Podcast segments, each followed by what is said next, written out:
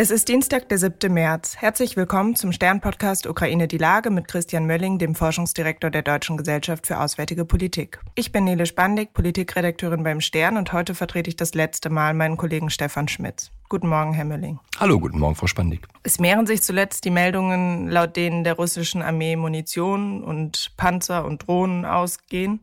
Was ist Ihre Einschätzung? Stimmt das?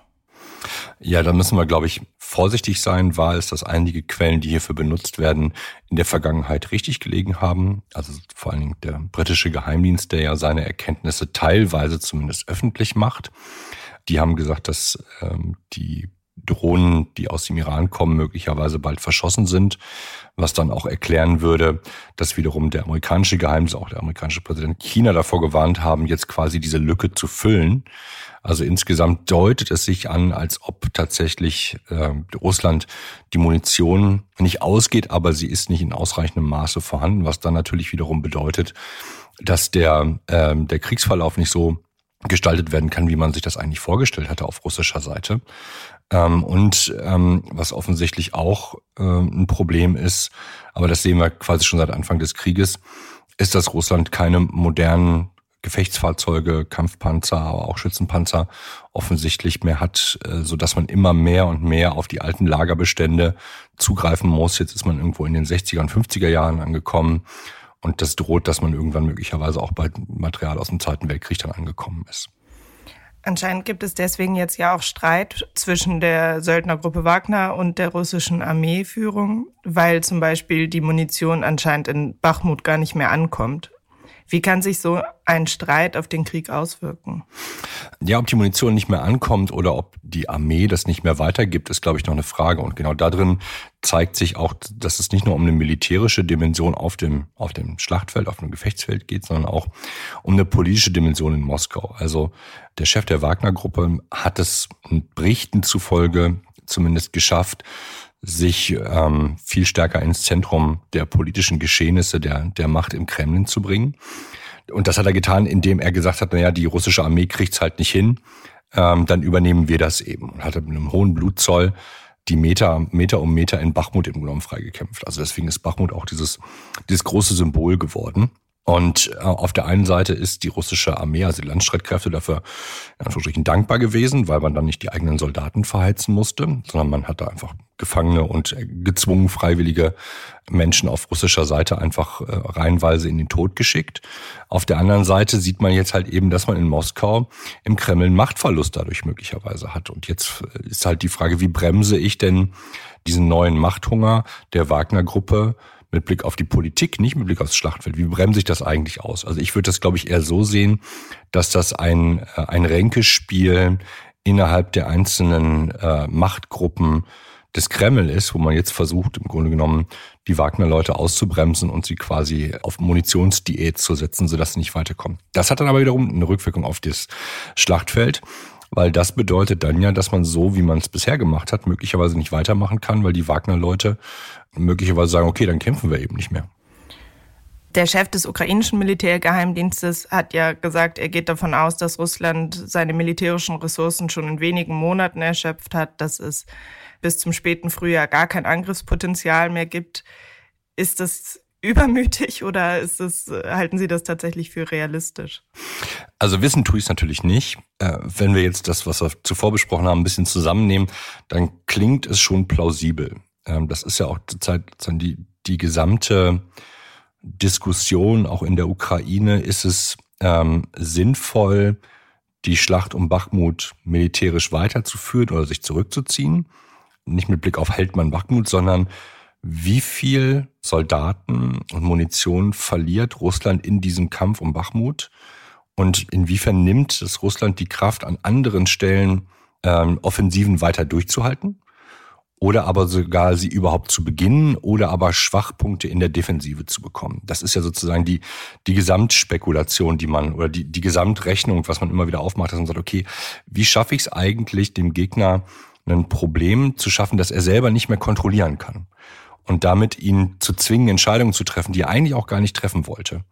Und da kann es sein, dass, dass wir an so einen Punkt kommen, was dann natürlich für die Ukrainer bedeutet, dass sie da eine Lücke finden könnten, um ihre eigene Offensive zu starten. Das ist, glaube ich, die, die Überlegung, die zurzeit auf der ukrainischen Seite dahinter steht. Sie haben ja den Blutzoll gerade schon angesprochen. Also neben Munition äh, verliert die russische Seite ja auch einfach massiv an Leuten anscheinend dort.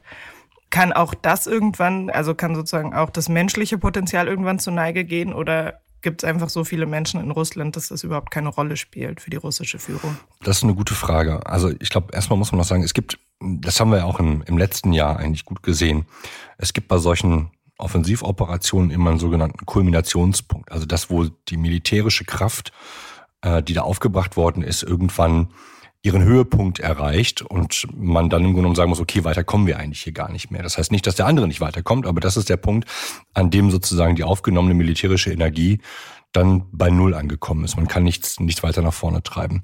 Menschen spielen dabei, zumindest in der bisherigen Vorgehensweise Russlands, eine zentrale Rolle. Die Verluste Russlands sind offensichtlich sehr hoch. Die Frage ist, kann Russland sein in der Tat sehr großes Potenzial an Menschen ein zweites Mal ausschöpfen? Wir erinnern uns an die äh, sogenannte Mobilisierungswelle im letzten Jahr, im Herbst. Da ist, glaube ich, die Frage, findet Russland einen Weg, ähm, Menschen zu motivieren, in Anführungsstrichen, oder zu zwingen, an die Front zu gehen, eingedenk der Tatsache, dass die alle mittlerweile wissen, dass das ein Himmelfahrtskommando ist. Also dass alle Versprechungen, du kämpfst halt sechs Monate und dann bist du frei, eigentlich bedeuten, du kämpfst äh, eine Woche und dann bist du tot. Ähm, und das Gleiche macht sich möglicherweise hier und da auch für die einzelnen russischen Teilrepubliken aus, so dass der militärische Nachwuchs in Anführungsstrichen einfach sagt, wir wollen gar nicht mehr gezogen werden. Äh, wir sehen nicht ein, dass wir hier im Grunde genommen verheizt werden. Also da ist ein nicht ein Aufstandspotenzial, so würde ich es nicht nennen. Also Aufstand im Sinne von, da sozusagen das politische System Russlands gekippt, aber dass sich einzelne Bezirke, Regionen dagegen wehren und damit auf der einen Seite Russland auch intern eine Niederlage oder eine Missstimmung im Blick auf diesen Krieg erzeugt und damit auch militärisch nicht vorankommt, das ist natürlich dieses Mal wahrscheinlich schlimmer oder risikoreicher, ein größeres Risiko, als es das im Herbst letzten Jahres gewesen ist. Sie haben auch vorhin schon einmal angesprochen, dass es die Sorge gibt, dass möglicherweise China für Nachschub sorgt. Es haben jetzt ja gefühlt alle hochrangigen westlichen Politiker einmal gesagt, sie haben da Sorge und haben mit Sanktionen gedroht. Ist das denn ein realistisches Szenario? Das ist eine gute Frage. Äh, ich glaube, da rätseln zurzeit alle, auch was das, ähm, das chinesische Papier Friedensplan kann man das ja gar nicht nennen, weil da eigentlich gar kein Plan drin ist, sondern einfach nur Prinzipien, was das eigentlich bedeuten soll. Und es gibt eine, eine Menge an Leuten, die sagen, naja, es ist eigentlich gar nicht an uns gerichtet, sondern es ist an den globalen Süden gerichtet, wo China ja auch eigene Interessen hat und man zeigen will, dass man der, äh, der ehrliche Makler ist, der für die Prinzipien der UN einsteht, etc. etc.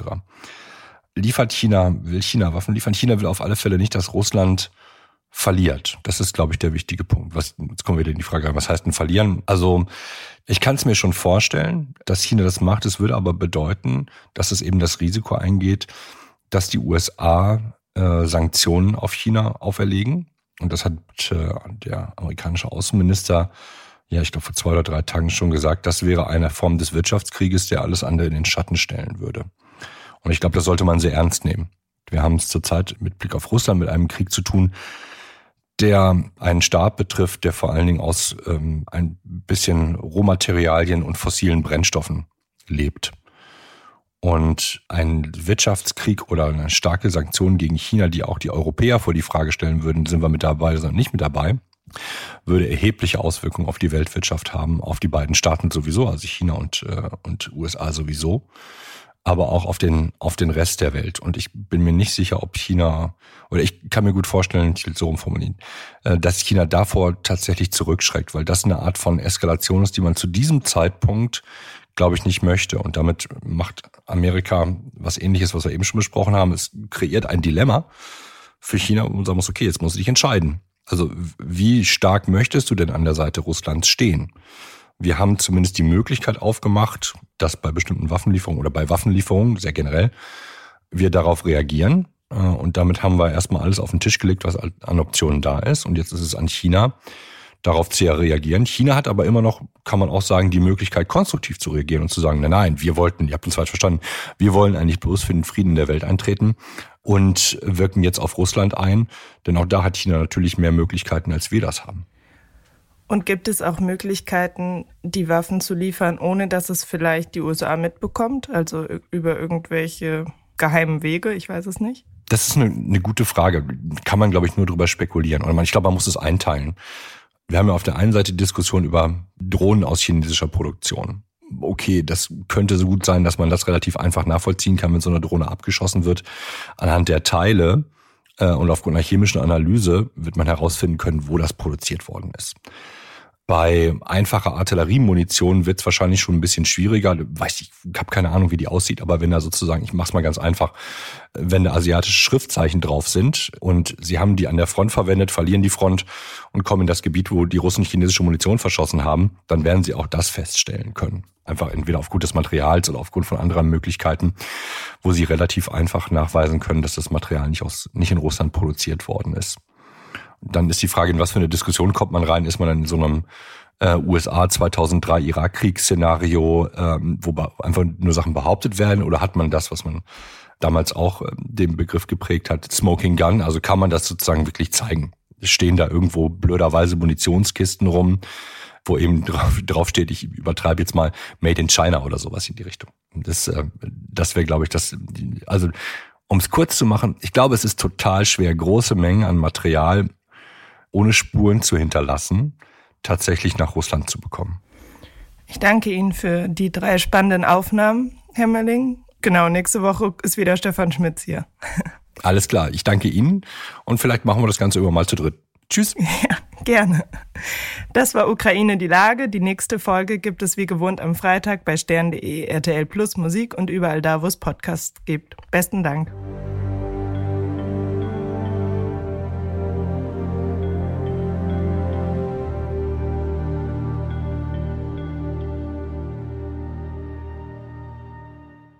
Dieser Podcast ist eine Produktion der Audio Alliance.